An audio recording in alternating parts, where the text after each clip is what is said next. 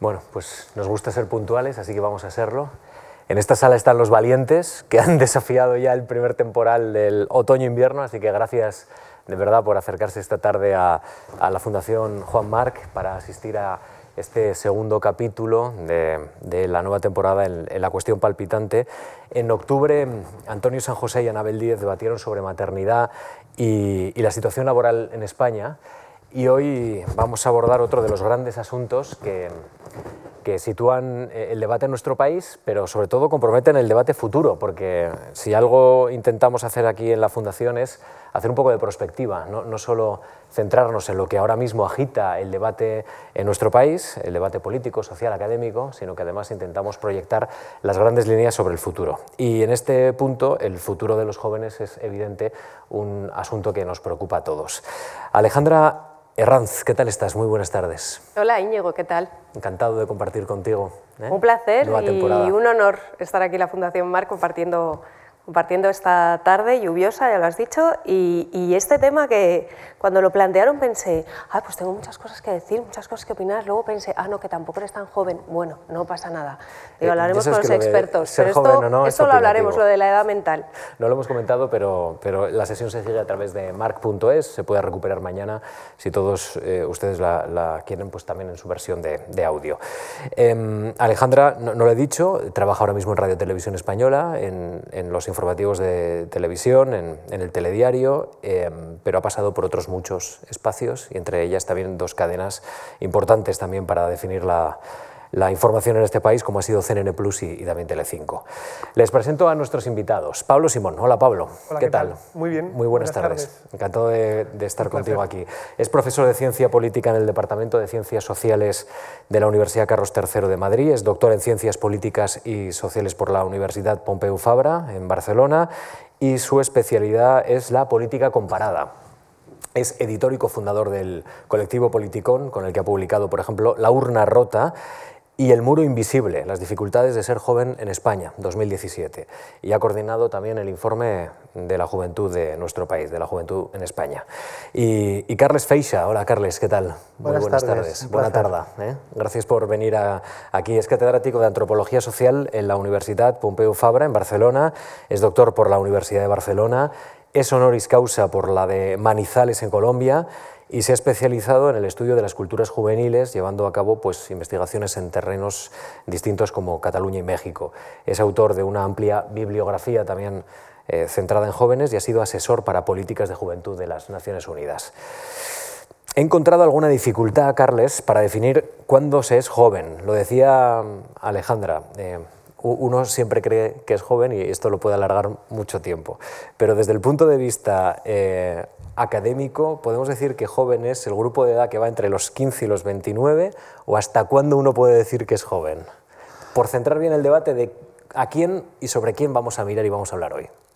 En términos sociográficos, estaba leyendo, repasando y viniendo en tren desde Lleida el libro El muro invisible y ponían los 35 años como límite, que es el que se acostumbra a usar en las encuestas de juventud hoy, porque en el 85, que fue el primer informe de juventud en España de José Luis de Zárraga, creo que la gran revolución fue pasar de los 24 a los 29, ¿no? Ya era mucho, se veía el alargamiento de la juventud hasta los 29, ahora hasta los 34.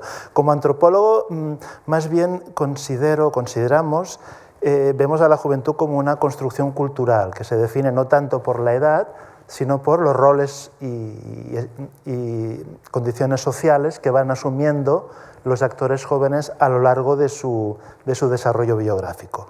Y la gran contradicción del presente, que yo hace tiempo que medio en serio, medio en broma planteo, es que en el pasado la juventud se, se veía como una etapa transitoria y hoy en día más bien es tan duradera porque se ha empleado por abajo, empieza con la infancia tardía y los niños de hoy, lo sabemos los padres y madres de hoy, pues ven programas y tienen comportamientos y usos digitales como los jóvenes y, y sobre todo eh, acaba mucho más tarde, con lo cual la contradicción actual es que quizá la juventud dura más que la vida adulta, que lo que se ha contraído, lo que es transitorio es la vida adulta y quizá la juventud sea la fase central de la contemporaneidad. Pablo, eh, eh, dura más porque los jóvenes cada vez se emancipan más tarde. Mm. ¿Ese es, un, digamos, una de las fronteras para pasar ya a la vida adulta? Bueno, digamos que aquí hay como dos componentes que se entremezclan en el debate. De un lado es el cambio en la pirámide demográfica de nuestras sociedades y el hecho de que evidentemente vivimos más. Por lo tanto, también cuáles son esos procesos de rito de paso se realizan en unos momentos distintos y justamente a medida que se ha ido extendiendo la longevidad, que yo lo leo solo como una buena noticia, es decir, a mí a veces me sorprende que haya enfoques que planteen que el vivir más es malo, al revés, yo creo que una sociedad que vive más, eh, desde luego, eh, va, va en el buen camino y en eso España al menos va en la buena dirección. Sí que es verdad que este cambio y esta transición eh, está muy ligado a la perspectiva antropológica que planteaba Carles, porque claro, ¿cuáles son esos ritos de paso a partir del cual nosotros consideramos que alguien deja de ser joven?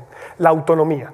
Y la autonomía es algo que normalmente se liga a, por ejemplo, un puesto de trabajo estable, por ejemplo, el abandonar el hogar, la emancipación residencial y el poder constituir un núcleo familiar. Esto se supone que son como los hitos que normalmente hemos identificado en nuestras sociedades fordistas como el momento de paso hacia una edad adulta. Claro, estamos en una situación un poco paradójica porque en el momento en el que todos esos procesos comienzan a retrasarse, a veces por cuestiones que no son directamente controlables por los propios jóvenes, lo que nos terminamos encontrando es que parece que vamos a ser eternamente jóvenes. ¿no? Es decir, vamos hacia una sociedad de Peter Pan en la cual esta evanescencia en los procesos de transición y de cambio hacen que uno abandone el hogar de sus padres, pero luego pueda retornar, uno no sea totalmente autónomo para emanciparse, necesite ayuda económica por su parte, el que, por ejemplo, muchos de los jóvenes, y esto se ha duplicado en los últimos cinco años, estén viviendo en un hogar cedido por sus padres. Es aquellos, esto, todos esos elementos lo que siguen señalando es que no se rompe del todo ese cordón umbilical y, por lo tanto, la emancipación en sí misma es algo que parece que está redefiniéndose en nuestras sociedades. Hasta el punto, perdón, que los que se acaban emancipando suelen ser los padres cuando se jubilan, ¿no? que dejan la residencia familiar y se van a la segunda residencia o donde puedan. ¿no? Es una broma, pero... ¿Y hablamos de una juventud con características eh, comunes o estamos hablando de un, de un, tramo de edad tan heterogéneo que es, que es complicado definir algunas características comunes? Incluso me refiero no solo dentro de España, sino también dentro de la propia Europa. No sé si podemos hablar de una juventud europea con unos valores, no sé si similares o parecidos o con unos intereses parecidos. Hombre, yo lo que creo es que debemos tomar en perspectiva lo siguiente. Em, creo que era Napoleón quien decía la frase famosa de que para saber qué hombre eres el día de mañana tienes que saber dónde estabas a los 12 años. Y esto lo decía por una razón muy sencilla. Porque nosotros sabemos que aquellos eventos que te ocurren durante tu infancia y tu juventud dejan una huella indeleble que se va arrastrando a lo largo del tiempo. Y por eso sabemos que existe el llamado efecto cohorte o efecto generación. No todos nos hemos socializado en el mismo entorno, todos hemos sido jóvenes alguna vez, pero hemos sido jóvenes en momentos del tiempo distintos y esto necesariamente genera una marca. Por ejemplo, las generaciones que son ahora mismo los centennials, lo que podríamos decir aquellos nacidos a partir de los años 2000, es una generación que a diferencia de la mía, que nació en los 80, no se acuerda de lo que era la bonanza económica. No, no, no recuerda lo que es una burbuja inmobiliaria. Es más, ellos ya han empezado a socializarse políticamente, lo dicen mis estudiantes de 18 años, en un contexto en el que el bipartidismo estaba desapareciendo. Por tanto, eso necesariamente te genera un efecto desde la perspectiva actitudinal, cultural, política. Pero al mismo tiempo hay que reconocer que tendemos a colocar las generaciones en un mismo saco y esto también es problemático porque cada cohorte está atravesada por una serie de desigualdades que en un momento determinado pueden aflorar con mayor o con menor intensidad y esto no es muy diferente de lo que ocurre con las generaciones actuales, que por ejemplo sabemos que con las generaciones jóvenes actuales son menos nutridas de lo que han sido generaciones en el pasado, tenemos una tasa de reemplazo, tenemos menos hijos, eh, eh, o dicho de otra manera, los hogares se han reconstituido porque hoy tenemos más abuelos vivos de lo que tenían mis padres, pero al mismo tiempo tenemos menos primos y hermanos. Eso necesariamente ha cambiado cómo son nuestros hogares, cómo nos socializamos, pero al mismo tiempo, claro, de nuevo, los jóvenes no es lo mismo ser mujer o ser hombre, no es lo mismo ser de un hogar acomodado que no serlo, y esto evidentemente genera un impacto en contextos en los que, como estamos viendo ahora, los jóvenes contemporáneos se han socializado entre dos grandes crisis, la gran recesión del año 2008 y la crisis de la COVID-19. Carlas, no sé si podemos hablar de algunos valores comunes. Eh, los hemos visto, por ejemplo, ahora en Glasgow, hace nada, eh, en las calles. Eh, muy concienciados con el cambio climático, mm, quizá también con la violencia machista. hemos visto mucha movilización en las calles con algunos asuntos muy concretos a la juventud. En efecto, esta sería la tercera crisis a la que Pablo se acaba de referir, la, crisis económica que viene del pasado, la crisis sanitaria pandémica del presente y la crisis del futuro, que es la climática. ¿no? Y en ese sentido sí que eh, aunque la diversidad, heterogeneidad de clase, de generación de género eh, y geográfica sigue existiendo, en España pues el mundo rural no es lo mismo que el mundo urbano, eh, sin embargo, en el horizonte de valores que comentabas, ahí yo creo que hay tres prioridades de la actual generación de, jóvenes. La primera es la sensibilidad eh, por la emergencia climática, por, el, por el, eh, la sostenibilidad del planeta. ¿no? El ecosistema no es solo el propio cuerpo, la propia ciudad, sino que es el, el entorno. Y, en parte por una pura eh, sentimiento de, biográfico, ¿no? de que saben que eso ya no es un futuro muy lejano, a lo Blade Runner, sino que será un futuro muy inmediato el que, el que les afecte. La segunda sensibilidad, en efecto, es un, cambio en las relaciones de género. Digamos, lo que antes era tolerable o ya no lo es. Para bien o para mal, porque eso también genera, como el estudio del Centro Reina Sofía en el que estamos con Pablo en el Consejo Asesor, que muestra un nuevo tipo de machismo que está emergiendo, también puede ser autodefensa, pero sí que hay una mayor sensibilidad para para, que ese tipo de relaciones de agresividad más simbólica, no siempre física, no existan. Y, el tercer es el tema mm, del, racismo y de la xenofobia, ¿no? lo que podríamos denominar el movimiento del neocivilismo, que durante la pandemia fue eh, generado por el caso del eh, joven eh, norteamericano Floyd, digamos, toda la, y, y, eso es la refleja también la relación con la autoridad, con la policía. En España eso se ha reflejado pues, en todos los conflictos que hemos visto en las fiestas nocturnas y en la resistencia frente a la autoridad y también un, cierto sentimiento de que la autoridad que se concreta en la policía, que es la que tiene más cercana, no, no se sienten bien tratados los jóvenes. Y eso creo que es bastante general. Eh, este punto es muy interesante, Carles, porque eh, si hay tres miradas o tres elementos en los que coinciden los jóvenes, jóvenes que se están politizando, incorporándose al debate público, a la agenda pública, que, van a tomar decisiones en el futuro. Eh, ¿Son tres elementos que van a cambiar también la política en España? Eh, releyendo de nuevo el muro invisible, me hacía gracia cuando, las hipótesis de político en 2007, eh, lo que se confirmó y lo que no. Entonces había la previsión de que los nuevos, la nueva política, representada supuestamente por los dos partidos nuevos, Podemos y Ciudadanos, iban a regenerar que los partidos tradicionales, PSOE y PP, en España y, en Cataluña y en el País Vasco, cada uno con su propia estructura, digamos, eh, eh, se basaba de algún modo en, un voto heterogéneo por edades. En cambio, a, eh, partir de la crisis eh, se generó un voto diferencial según las edades. El desafío es hasta qué punto esto ha supuesto un cambio en la, en la política destinada a los jóvenes, en las prioridades políticas y en unas políticas de juventud serias que en realidad no, no, es tanto para los jóvenes, sino para todos nosotros, puesto que si no hay una un repensar el estado del bienestar para que estas nuevas generaciones sean agentes activos laboral y políticamente, pues en realidad quienes lo tenemos crudos somos no los millennials ni los centennials, sino los baby boomers, ¿no? porque nuestra jubilación estará en cuestión. ¿no?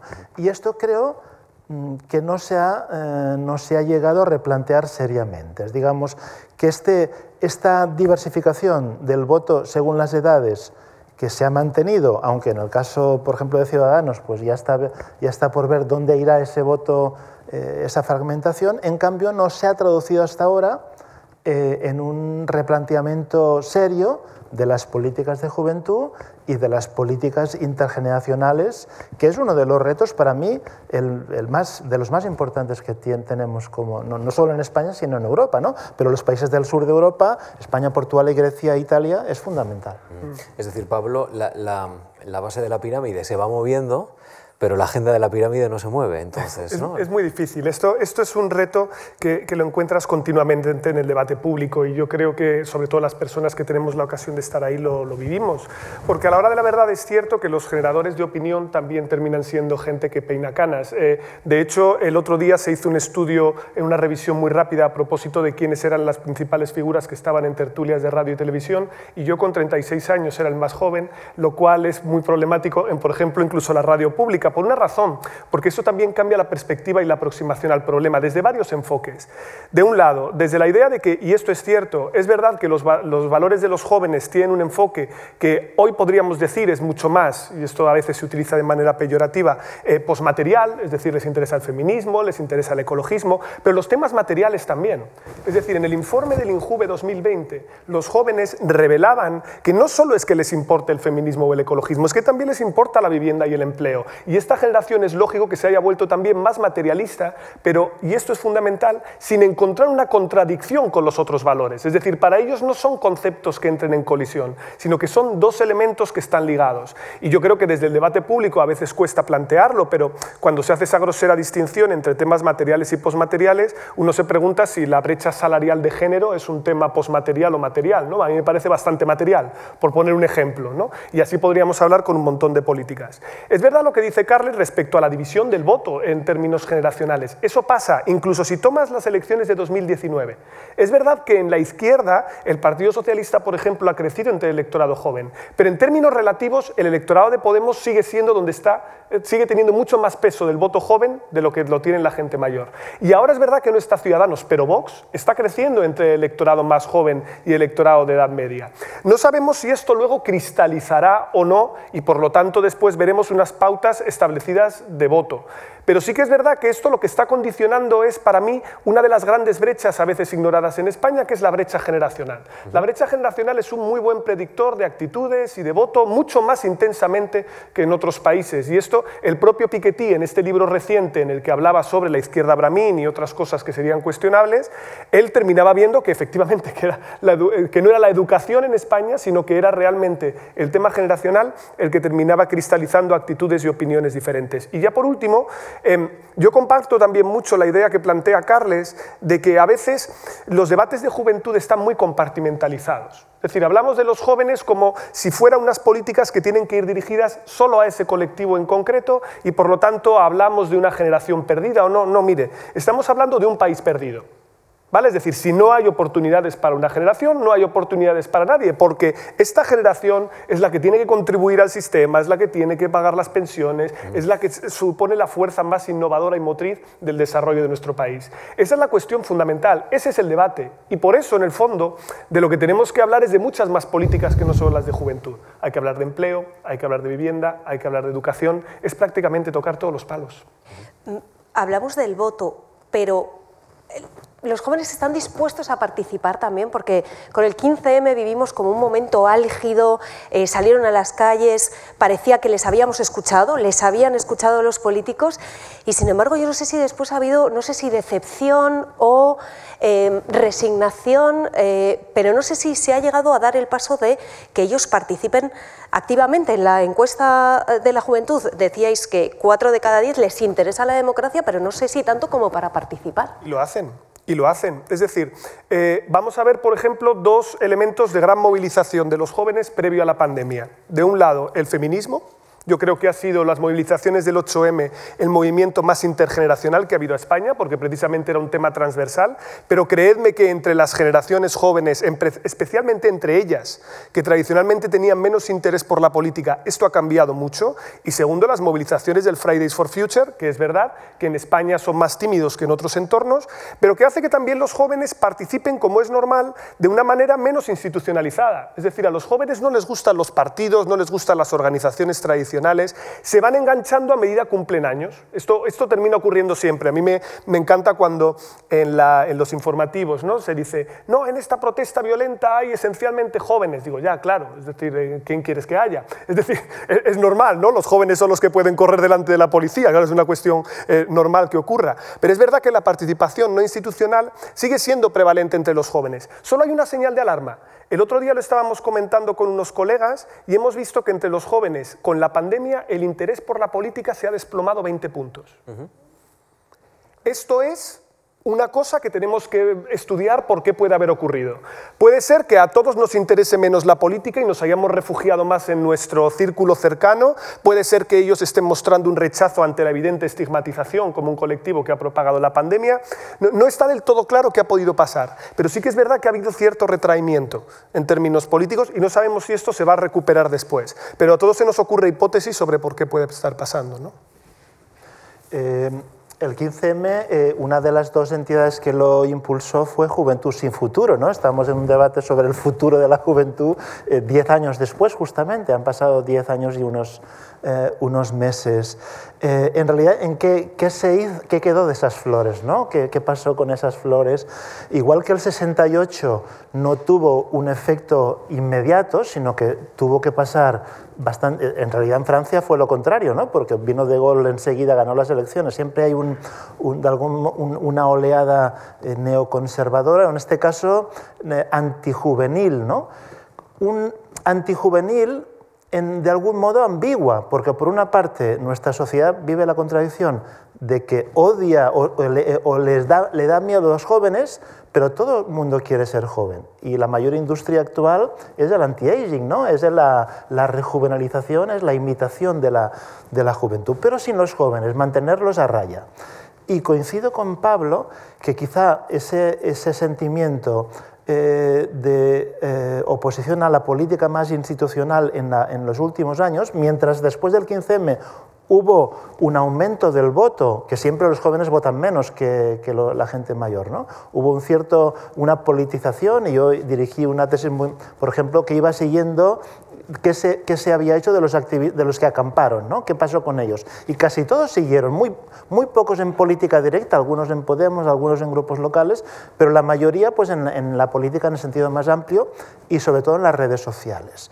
Pero, digamos, eh, en, la en el último año y medio, Recordemos, y los que están en la sala podrán recordarlo, en los tres meses de, confinamiento los jóvenes nos ayudaron muchísimo. En mi casa con mi hija adolescente y su amiga, gracias a ellos pudimos de algún modo adaptarnos al teletrabajo, divertirnos un poco más. No les agradeceremos lo suficiente lo bien que superaron esa, esa fase. Más en, el caso de mi hija, estaba haciendo, preparando la selectividad, o sea, toda la generación que tuvo que, empezar la carrera universitaria a distancia, bueno, es un sacrificio enorme el que hicieron. Y en cambio, recuerdo perfectamente que en, San Juan, en el primer desconfinamiento, cuando ya hubo los primeros botellones y los siguientes, ya enseguida les empezamos a hacer responsables sin que hubiera argumentos suficientemente potentes para, para hacerlo. Los telediarios constantemente salió, y sigue saliendo, ¿no? porque no sé si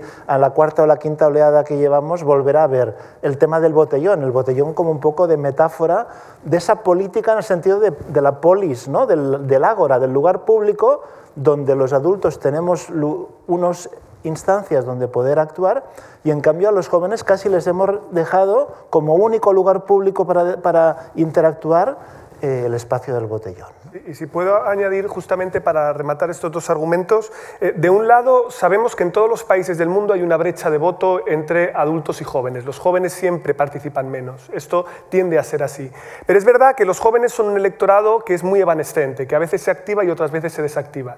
Y la brecha generacional de voto entre jóvenes y adultos en España en las elecciones de diciembre de 2015 se redujo drastiquísimamente. Esto había ocurrido siempre, pero ocurrió. Esto señalaba que estaban enganchando con la nueva política, los nuevos partidos, hubo la repetición electoral y se volvió a ensanchar otra vez la brecha. Es decir, que los jóvenes a veces activan o no, pero es dependiendo de cuándo hay una oferta política que da en la tecla. Y segundo, a propósito de la cuestión de la COVID-19, los datos que tenemos en el Instituto de la Juventud dicen que al menos la mitad de los jóvenes en algún momento participó en alguna actividad de compra de medicamentos, eh, compra de ayuda a un vecino que no podía salir, es decir, por lo tanto, yo en este sentido me inclino por pensar que los jóvenes no son seres de luz, pero que pueden ser tan responsables como cualquier adulto, que no tienen propiedades especiales.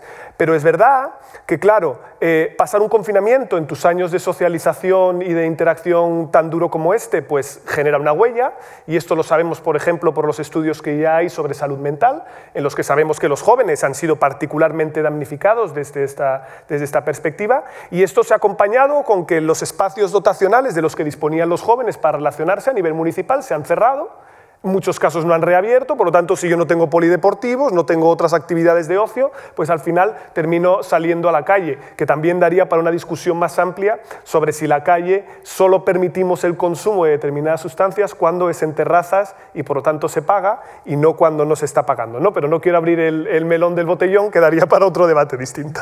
Habéis diagnosticado muy bien el problema, entonces, eh, ¿por qué está ocurriendo? Es decir, ¿quién comprende a los jóvenes en España? Si, si los jóvenes... Eh, tienen una sensación distinta eh, sobre los problemas que vive el país e incluso nosotros nos referimos a, ellos en muchas ocasiones de forma muy severa, eh, causantes de la quinta ola del virus, eh, generación perdida. Entonces, ¿qué nos está faltando? empatía con los jóvenes, comprender realmente a los jóvenes, información. ¿Por qué nos estamos aproximando tan mal a los jóvenes, Carles? Eh, sin duda hace falta empatía, pero sobre todo eh, ser un poco egoístas. Ahí debemos ser egoístas, debemos pensar que nuestro, eh, el problema no es el futuro de los jóvenes, es nuestro futuro más, más inmediato. ¿no? en primer lugar, nos falta, durante los tres meses del confinamiento facilitaron a nivel doméstico un diálogo que, que, en los últimos años se había ido convirtiendo en brecha, ¿no? porque bueno, vivimos en mundos aislados a nivel tecnológico, ellos están en unos lugares y nosotros estamos en, en otro. O cuando llegamos a Facebook, ellos ya habían marchado. Cuando después fuimos a, a, Instagram, ellos ya estaban en TikTok. Digamos, siempre están en otro sitio. Y a nivel institucional, bueno, hemos creado unas ciudades, por ejemplo, donde el ocio juvenil se expulsa a la periferia. No interesa que esté... Yo cuando era joven, nuestros bares, nuestros lugares de encuentro eran la plaza o un bar que estaba cerca. Hoy, ¿dónde tienen que los jóvenes a divertirse. Por eso, en el fondo, hacen botellón.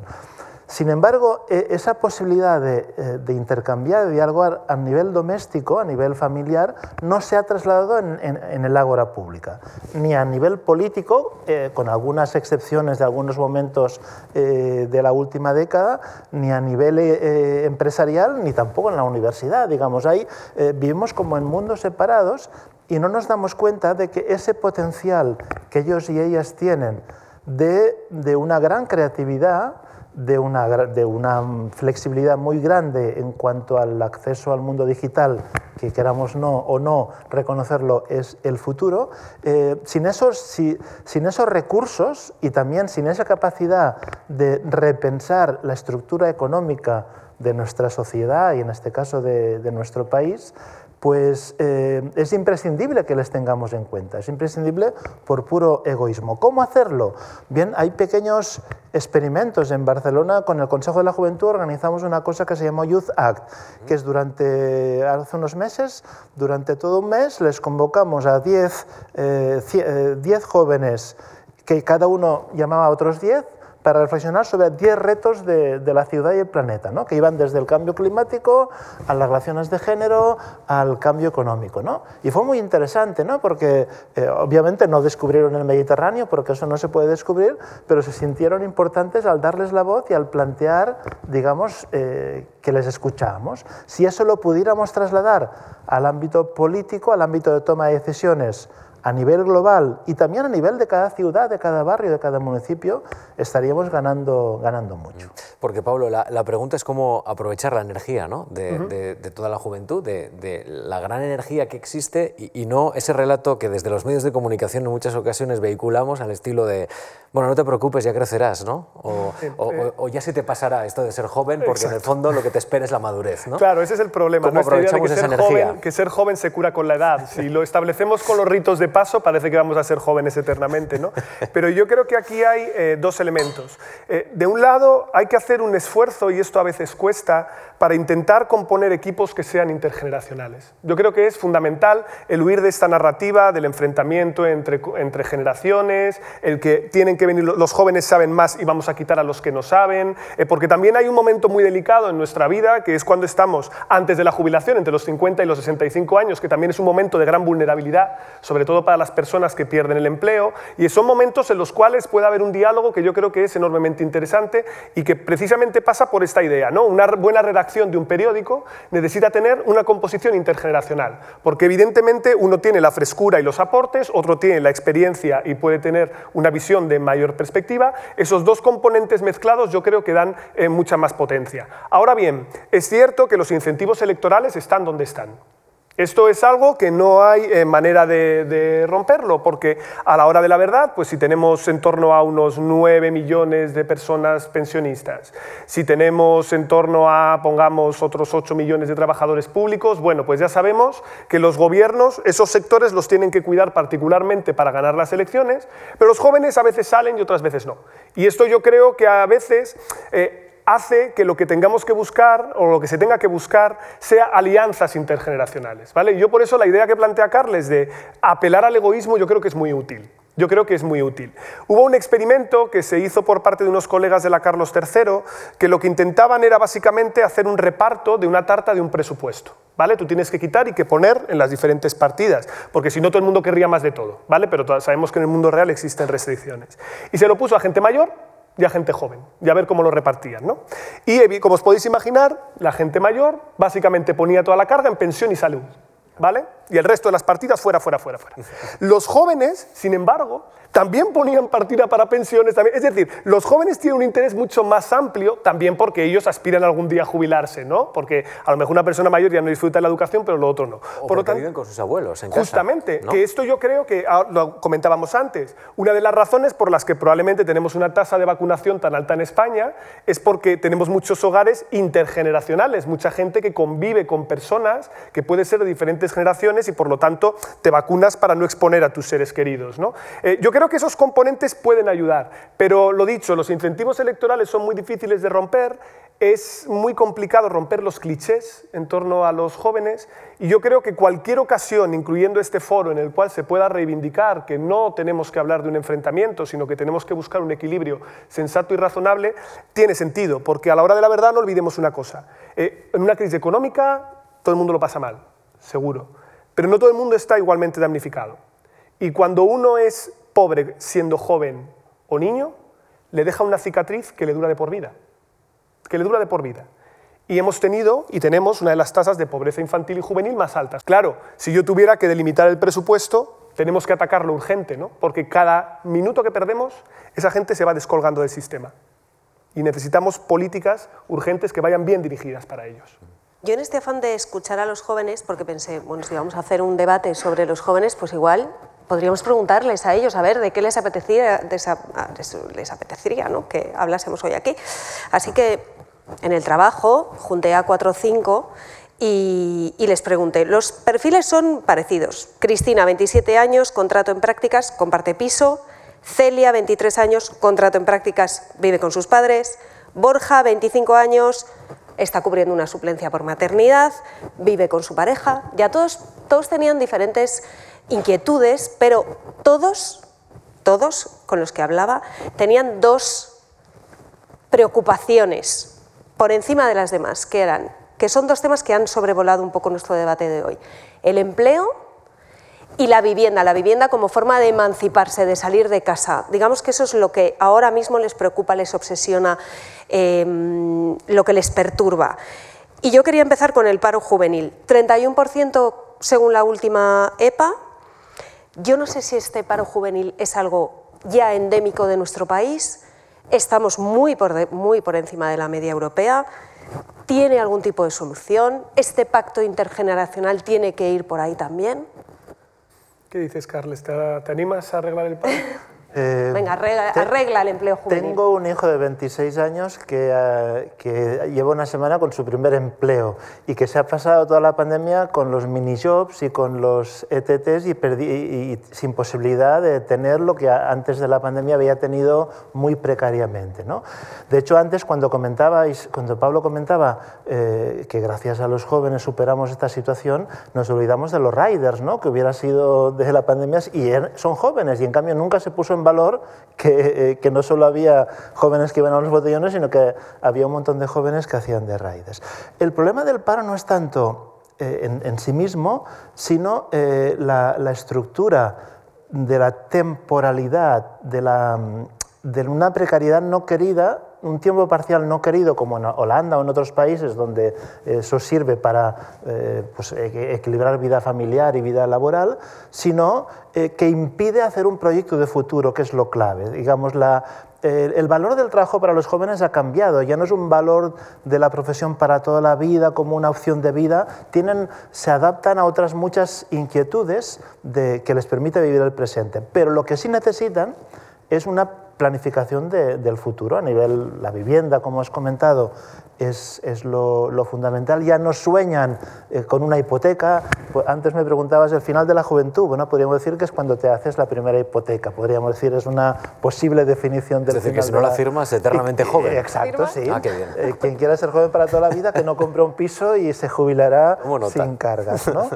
Pero, pero digamos que el, el proyecto de vida se construye.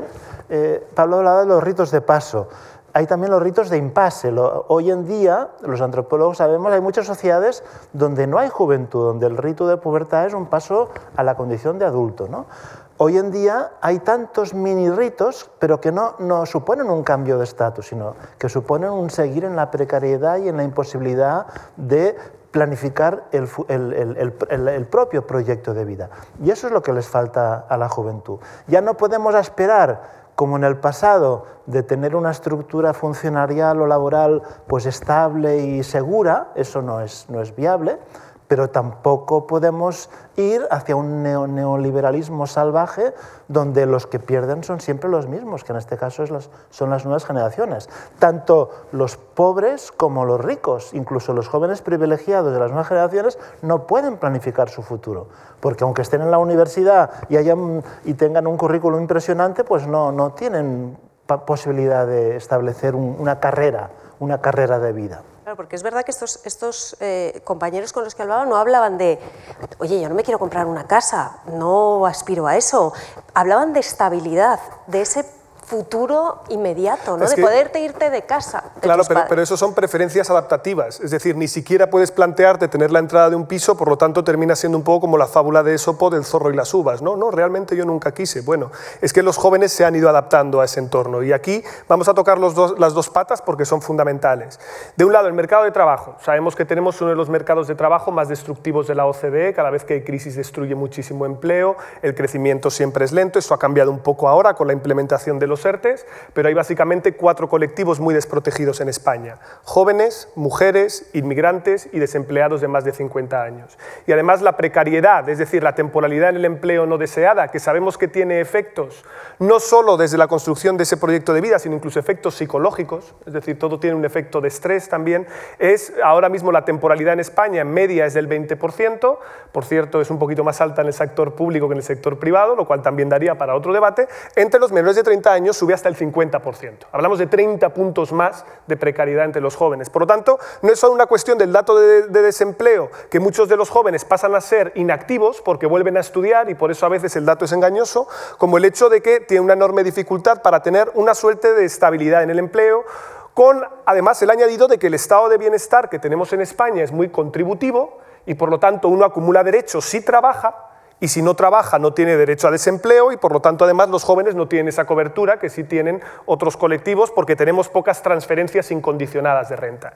Y luego además tenemos el problema del mercado de la vivienda, que es algo que también se liga con lo anterior porque a veces eh, no pensamos que el tener un mercado de la vivienda tan disfuncional en España limita la movilidad geográfica de los jóvenes. Es decir, los jóvenes no pueden irse a buscar empleo a cualquier lugar, tienen que estar a tiro, digámoslo así, de coche del hogar de sus progenitores porque no encuentran alquileres asequibles y todo el mundo se va a las ciudades buscándolos. Bueno, pues la estructura de propiedad y de, régimen de vivienda también ha cambiado, porque durante la época de la burbuja inmobiliaria, según datos del INE, en torno al 55% de los jóvenes entraban en hipoteca, pincha la burbuja y los jóvenes ¿qué hacen? Pues entran en alquiler, no hay ningún problema, van al 60% allí. Pero la emancipación residencial no ha dejado de caer desde el año 2008. Es decir, incluso en los tiempos de bonanza no ha dejado de caer. ¿Por qué? Porque primero tiene una burbuja en propiedad, se pincha la burbuja y ahora comienzan a crecer los precios del alquiler, por lo tanto no tienen oportunidad de poder emanciparse y eso genera unos efectos en cascada, en lo que dices, claro. Hoy en los jóvenes que se han emancipado, es decir, un 40% de ellos aproximadamente, el 60% vive en alquiler, en torno al 25% tiene una hipoteca, o sea que es que los jóvenes ya han renunciado porque saben que no tienen esa inversión, y el 15% vive en una vivienda cedida por sus progenitores, ¿vale? que en muchos lugares lleva a lo que yo creo que es una bomba de relojería que tenemos instalada en el corazón de la, democracia española. Eh, y esto va a tener efectos. 20, eh, 30 años, calculo. El principal componente de desigualdad que está por venir no va a ser el componente de la renta ligada al trabajo de los jóvenes, sino a la transmisión generacional de la propiedad. Es decir, hay mucha gente, tenemos menos hijos, por lo tanto va a haber más herederos únicos, por decir algo, pero claro, va a haber una enorme transmisión de patrimonio. Y esa transmisión de patrimonio va a generar unas desigualdades sociales enormes. ¿Por qué? Porque habrá quien tendrá una casita pequeña en Sotosalvos y eso sea todo lo que te dejen tus padres. Y habrá quien tenga dos pisos en la Gran Vía y eso sea lo que te dejen. Por lo tanto, a efectos prácticos, esto va a generar que la riqueza y no tanto la renta vaya a generar unas enormes desigualdades dentro de España. Porque precisamente la vivienda, sabemos que en todo Occidente está siendo uno de los grandes componentes generadores de desigualdades hoy por hoy, porque es que las oportunidades se mueven a las ciudades, las cosas pasan en las ciudades y esto genera unos desequilibrios entre las zonas rurales y urbanas y también en términos de presión de mercado de la vivienda que son tremendas.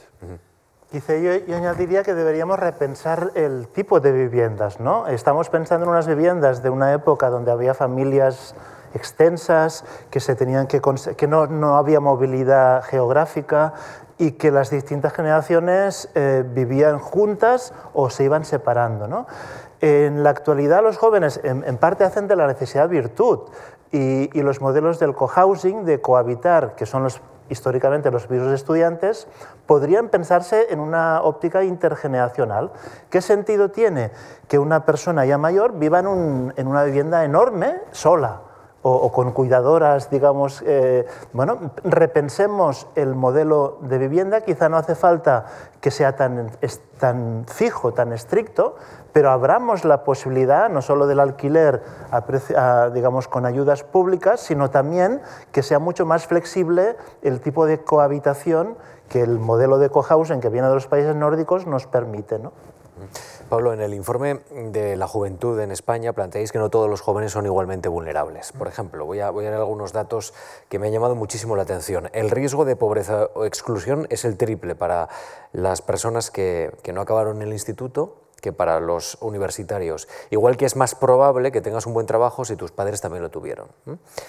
Eh, otro caso extremo son los jóvenes de origen migrante, porque casi la mitad está en riesgo de pobreza, un 45% frente al 20% de los nacidos en España. Y además el 32% de la población de entre 20 y 29 años está en riesgo de pobreza en España o exclusión social frente al 16% de los mayores de 65 años. Claro, hablabas de una bomba de relojería en la democracia de este país, pero con estos datos, eh, si esta desigualdad se cronifica, ahí tenemos un enorme problema también para construir el sistema de convivencia.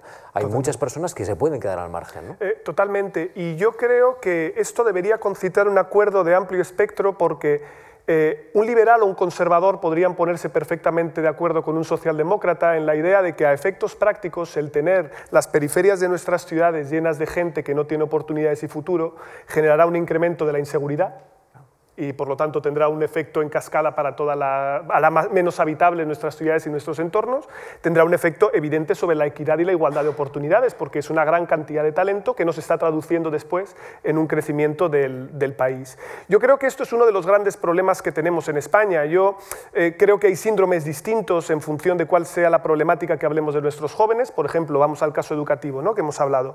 Bueno, es cierto que nosotros tenemos un elemento de sobrecualificación, o mejor dicho, subempleo en nuestro mercado de trabajo. ¿no? Un 25% más o menos de los titulados universitarios no trabajan en eh, trabajos acorde a su cualificación. Y esto, por lo tanto, es algo que a lo mejor las universidades tienen que repensarse, pero también a lo mejor las empresas. ¿vale? Podríamos hablar de las dos partes de la ecuación.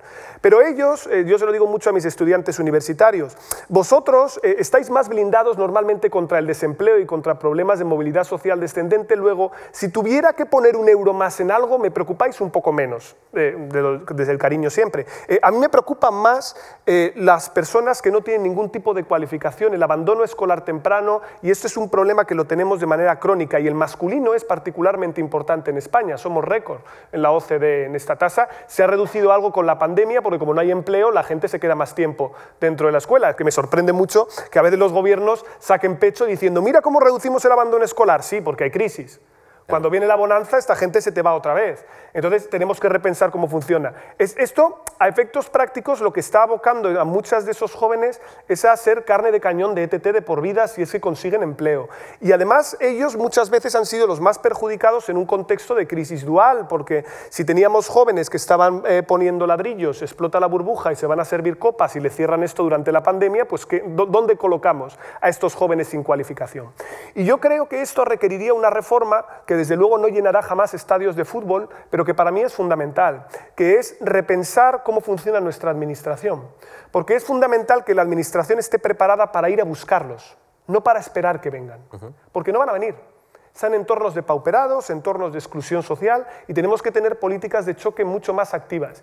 Y a mí me preocupa eso un poco, porque a veces se hacen anuncios y se dice que se ponen planes en marcha y tal, y al final muchas veces termina siendo el tercer sector el que tiene que tirar del carro porque conocen mejor el terreno, porque la administración para mover un solo euro eh, pone infinitas pegas y no llegan ni están bien dirigidos y ni siquiera tenemos una buena evaluación de si esa política consigue ese objetivo. Entonces yo creo que esto es fundamental porque lo importante es retejer el modelo, pero lo urgente es solucionar la vida a esos colectivos que cada momento que estamos perdiendo aquí se van quedando cada vez más atrás.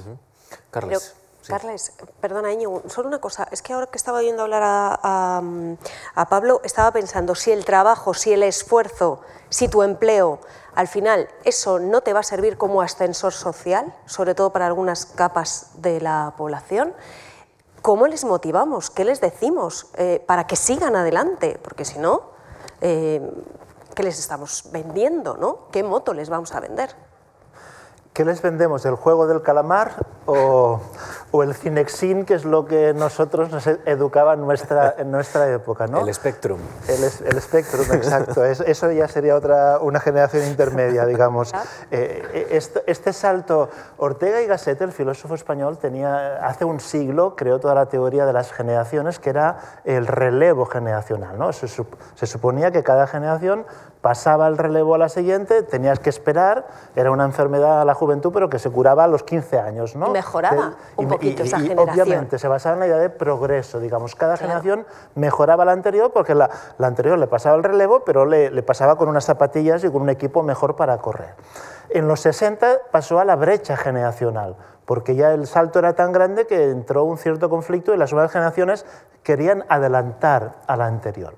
Ahora pareciera como si lo que quisiéramos es que no pasaran, ¿no? que se quedaran ahí tranquilos y les cuida, no pasan hambre, les damos educación en teoría, pero ¿qué, qué educación? O qué, mm, eh, la cuestión no es tanto para qué van a trabajar y para qué van a tener empleos de calidad, sino si la educación como promesa de igualdad social o de igualdad de oportunidades y de ascenso social es viable o no es viable. ¿no? Ahí, en realidad, tenemos una, una, gran posibilidad que lo podríamos aprovechar bien, que es el programa de Next Generation, en teoría. Son recursos que, van que ya están viniendo de Europa y que si se invierten bien, no en tapar las necesidades de las empresas o, de algunas bocas, sino en replantear la transición escuela-trabajo, bueno, eh, eh, es, un, es un gran reto. Pero lo que está pasando, no sé si Pablo estará de acuerdo conmigo, es que en realidad no, estamos dedicando energías a pensar bien la inversión en esos fondos. Y sobre todo, es The Next Generation sin The Next Generation. Mm. Si no se tiene en cuenta The Next Generation en la, en la lista de prioridades, en invertir bien, en replantear el sistema educativo, que no puede ser algo desconectado del mundo laboral, empezando por la universidad. O sea, la primera autocrítica es la, es la propia, ¿no? Y el sistema de formación profesional. Esos, ese montón de mini formaciones y, sobre todo, mm, creo que es clave lo que ha dicho Pablo, de que eh, las instituciones no deben esperar que los jóvenes vengan, debemos ir a ellos. La figura del, educador de calle que se creó en los años 80 fue muy importante, pero eran educadores que iban a la calle, no se quedaban en el despacho. Y en las últimas décadas, en parte por los fondos europeos de la garantía juvenil, hemos creado un montón de, esfuerzo burocrático, pero que no ha servido para fomentar el autoempleo, el cooperativismo y para recoger las ideas de los jóvenes, sino que ha servido en parte para justificar la propia estructura burocrática que somos los adultos la que nos beneficiamos de ella. Aquí hay un componente fundamental, si puedo añadir solo una cosa, que es que a efectos prácticos el componente aspiracional es el que mueve el mundo, es decir, es hacia dónde vas y qué futuro y qué proyección tienes lo que al final termina generando el movimiento de la acción política, porque tú, no te, tú ahora mismo no coges y haces números de si eres, estás mejor o peor de lo que estaba un joven hace 40 años, porque es un hecho objetivo que los jóvenes hoy están mejor que, hace, que ser hace 40 años. Ser joven hace 40 años no tenía ni la mitad de inversión educativa, de renta ni de riqueza que tiene un joven hoy. Eso es un hecho indudable. Pero el problema es que el horizonte de futuro es donde no se ven los jóvenes. Y eso eh, se ve incluso desde los géneros literarios o de series de televisión que están surgiendo ahora, el reverdecer de la distopía. Es decir, el género literario de la distopía, no hay futuro, el futuro va a ir a peor, es algo que es un producto cultural de nuestro tiempo, porque los jóvenes cuando están diciendo que no hay futuro, e incluso cuando votan a la extrema derecha o a los verdes, están diciendo no hay futuro, necesitamos cambiar cómo llegamos hacia ese futuro. Y ahí es donde yo creo que las dinámicas de movilidad social en España son un poco engañosas, porque es cierto que hubo una generación en España que se benefició de una dinámica de modernización durante los años 60-70 y pudo tener un rapidísimo social muy ligado a una cualificación formativa muy pequeña. Es decir, es lógico que si mis abuelos eran pastores, mis padres hacían FP, pues rápidamente mis padres iban a conseguir un buen empleo industrial, iban a tener ese progreso, etc. Pero cuando ese proceso de modernización acabó, cuando ya se terminó, de nuevo se cerró el sistema. Y por lo tanto, las generaciones siguientes ya están en la lógica de la estratificación social. Y por lo tanto, hablamos del elemento formativo, vale, se vuelve a subir el listón, ahora son los posgrados, no, era broma, ahora son las soft skills, no, era broma, ahora es saber idiomas. Entonces, siempre se va moviendo esto de tal manera que hay una ventaja comparativa en aquellos que pueden acceder a ese recurso valioso en un momento determinado. Y ahí es donde nosotros tenemos un problema. Y yo comparto con Carles totalmente esta idea de que seguimos pecando mucho de pensar incluso nuestro sistema educativo, mercado de trabajo, etcétera, como compartimentos estancos. Tienen que dialogar todos. ¿Por qué no estamos profesores universitarios dando formación a parados? ¿Por qué no están eh, los eh, de FP en contacto con las escuelas y con las empresas? ¿Por qué las empresas no Es decir, tiene que estar todo mucho más interconectado. Hay experiencias que funcionan en España. Euskadi, por ejemplo, Navarra, saben cómo hacer esto para tenerlo bien. O sea, tenemos experiencias, podemos hacerlo, creo, mejor. Ya sabéis que nuestro compromiso es un análisis eh, de una hora. Eh, exactamente nos quedan ocho minutos. Pero ¿cómo se nos ha ido el tiempo vamos de esta avanzando muy rápido y tenemos algunas preguntas que nos han ido dejando nuestros, eh, nuestros oyentes, nuestros espectadores a través de mark.es y nuestras vías de conexión y Alejandra tiene algunas de ellas. Me, ha hecho mucha gracia esta que hemos recibido, eh, que hablaba del el vaso medio lleno. Y decía, bueno, pero contadnos algo positivo. Nos decía, ¿qué se ha conseguido en estos últimos años para mejorar eh, el estado de la juventud?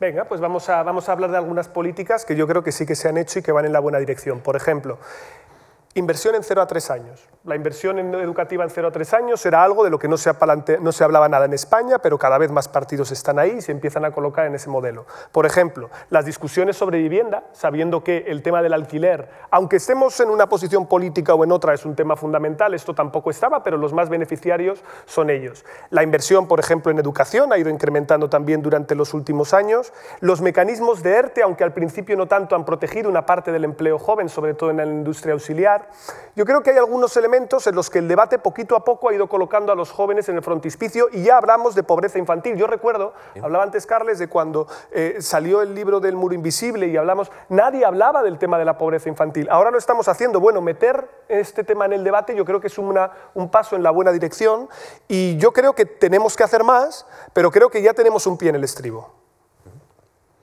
digamos que de entrada hemos resituado el debate en los últimos meses. ¿no? Eh, al principio de la pandemia eh, no eh, nos olvidamos totalmente de los jóvenes y, vino un, todo un discurso criminalizador que nos entrevistaron en algunos medios e intentamos recordar que, no, que nos estábamos pasando, incluso los propios sanitarios se dieron cuenta de que se habían pasado en este discurso muy adultocéntrico. Muy, y después hemos visto que la mejor manera de, contar con ellos es involucrándolos. En este sentido, el capital fundamental es el capital cultural. Eh, digamos, eh, eh, la, formación que tiene esta generación, incluso la, capacidad creativa a nivel tecnológico es impresionante. ¿no? Y, si desaprovechamos eso, es que somos...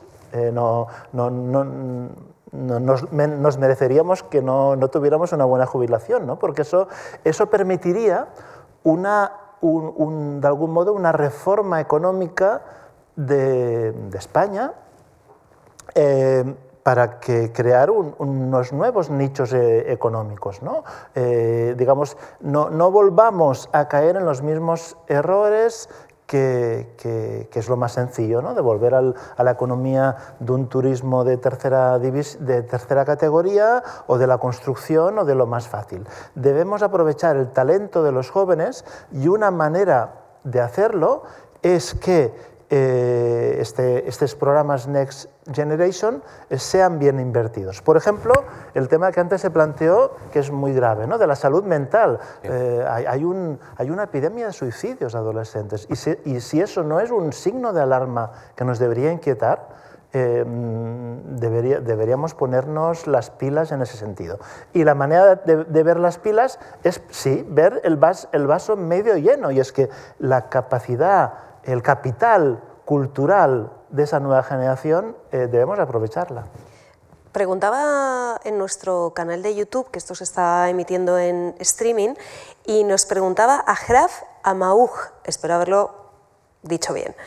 Una pregunta al profesor Carles. ¿Cómo un sociólogo o antropólogo puede intervenir, actuar, intervenir por los jóvenes, no solo para comprender o interpretar los fenómenos que ellos están viviendo, sino también para actuar?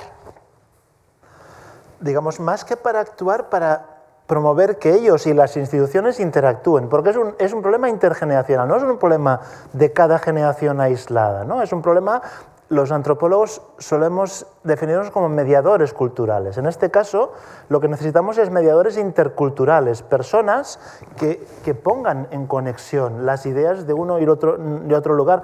No lo van a resolver ellos solos, tampoco lo vamos a resolver solos unos cuantos intelectuales que eh, desde una torre de marfil eh, imaginemos el futuro. lo necesario son foros, igual este es un pequeño una pequeña muestra, ¿no? pero en cada pueblo, barrio, ciudad deberían pensarse foros donde actores de las distintas generaciones piensen el futuro. Y eso es lo contrario a, la distopía. ¿no? Digamos, debemos buscar utopías donde las distintas generaciones intenten eh, poner en común lo que saben y lo que pueden construir.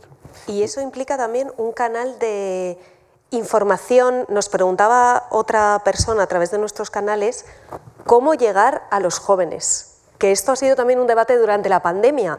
¿Cómo les hacemos llegar los mensajes? ¿Cómo eh, llegamos hasta ellos? ¿no? Ahora que se informan, bueno, nosotros, vamos, no, ni existimos. O sea, la tele tradicional, la radio tradicional, esto es inexistente en sus vidas. Se informan por otros canales, eh, Twitch, Twitter, YouTube, mucho más debates que información quizá más eh, rigurosa, entre comillas. ¿Cómo llegar a ellos? Nos preguntaban. Eh, la verdad es que los datos que teníamos en Informe La Juventud señalaban que esta era la primera generación que decía informarse más políticamente por redes sociales que por otros medios alternativos. Esto, esto es algo que lo sabemos.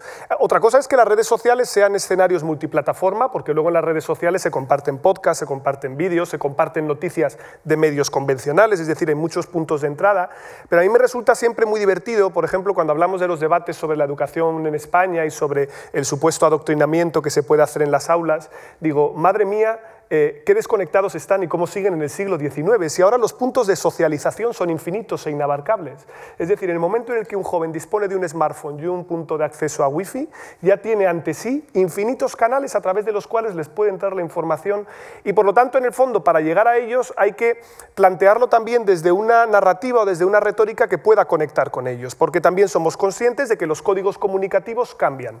Las audiencias se han fragmentado, pero también generacionalmente, y permitidme un ejemplo absurdo. Pero yo cuando era niño, eh, todos teníamos una sola tele en casa, de hecho no teníamos ni mando, me acuerdo de lo que era no tener mando a distancia, que hubo que un, no país, te lo dejaran, que hubo un país en el que esto era así, y todo el mundo nos poníamos a ver informe semanal porque había que ver informe semanal y todos nos sentábamos a verlo. Y todos teníamos, por lo tanto, un referente compartido, un tema de conversación común. Ahora ya no.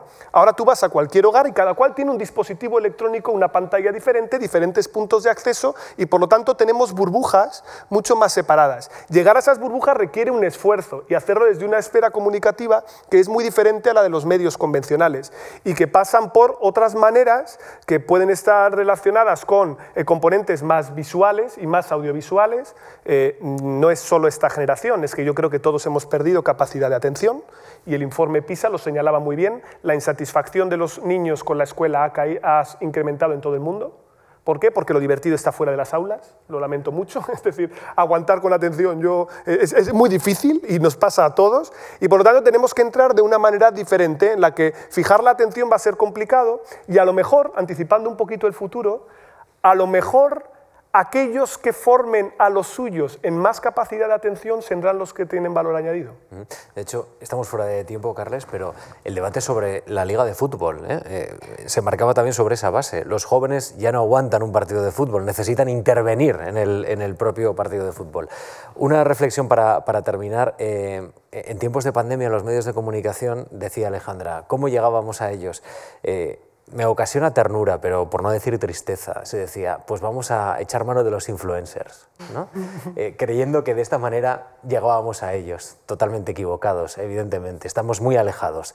Em, ¿Cómo, eh, ¿Cómo, es posible establecer ese nivel de mediación que reclamas, que es muy interesante, que también lo ha planteado em, Pablo, e, ese nivel intergeneracional de mediación cuando realmente la corriente digital nos lleva precisamente a, a eliminar los intermediadores y, ser finalistas. Nosotros lo decidimos todo, lo planteamos todo, soy yo el que mando y no intervenimos en una intermediación. ¿Cómo, cómo, conseguimos restaurar esa institución de los intermediadores?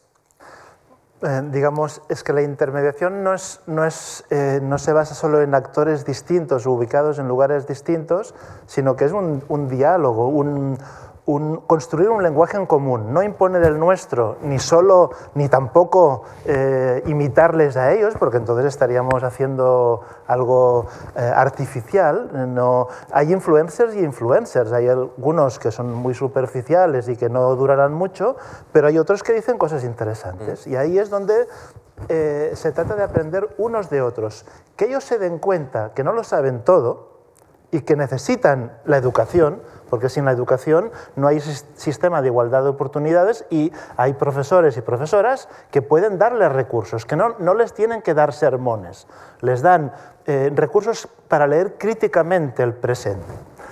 Y, en cambio, también debemos ser humildes y, darnos cuenta de que sin esos influencers, no en el sentido tecnológico, sino en el sentido de que son los cazadores de tendencias y son los cazadores lo que, los que intuyen hacia dónde puede ir la sociedad. No son futurólogos, pero sí que nos dan indicaciones de lo que no sabemos. Y eso es muy beneficioso, ¿no? Cuando uno se da cuenta de que el hijo o la hija le han abierto las puertas del futuro, pues les tiene que dar las gracias. Carles Feixa, gracias ¿eh? por, por, el análisis en esta, en esta tarde y Pablo Simón también, gracias de verdad. Y, gracias, Alejandra. ¿eh? Gracias y sobre todo gracias a la audiencia, porque yo después de escuchar a Pablo y lo de la capacidad de atención, que hayan estado aquí una hora escuchándonos, escuchándoles, se lo agradezco muchísimo. porque se ha hecho corta, ¿no? Se ha hecho corta. bueno, nosotros sí, a tienen una pila de trabajos ambos que han eh, abordado jóvenes y, no jóvenes. ¿eh? creo que ambos tienen mucho, mucho trabajo ya esforzado, como se ha demostrado en este análisis, así que pueden profundizar y seguir profundizando en casa. Ojalá hayamos espoleado por lo menos sus miradas. Gracias a todos ustedes y, gracias a vosotros. gracias.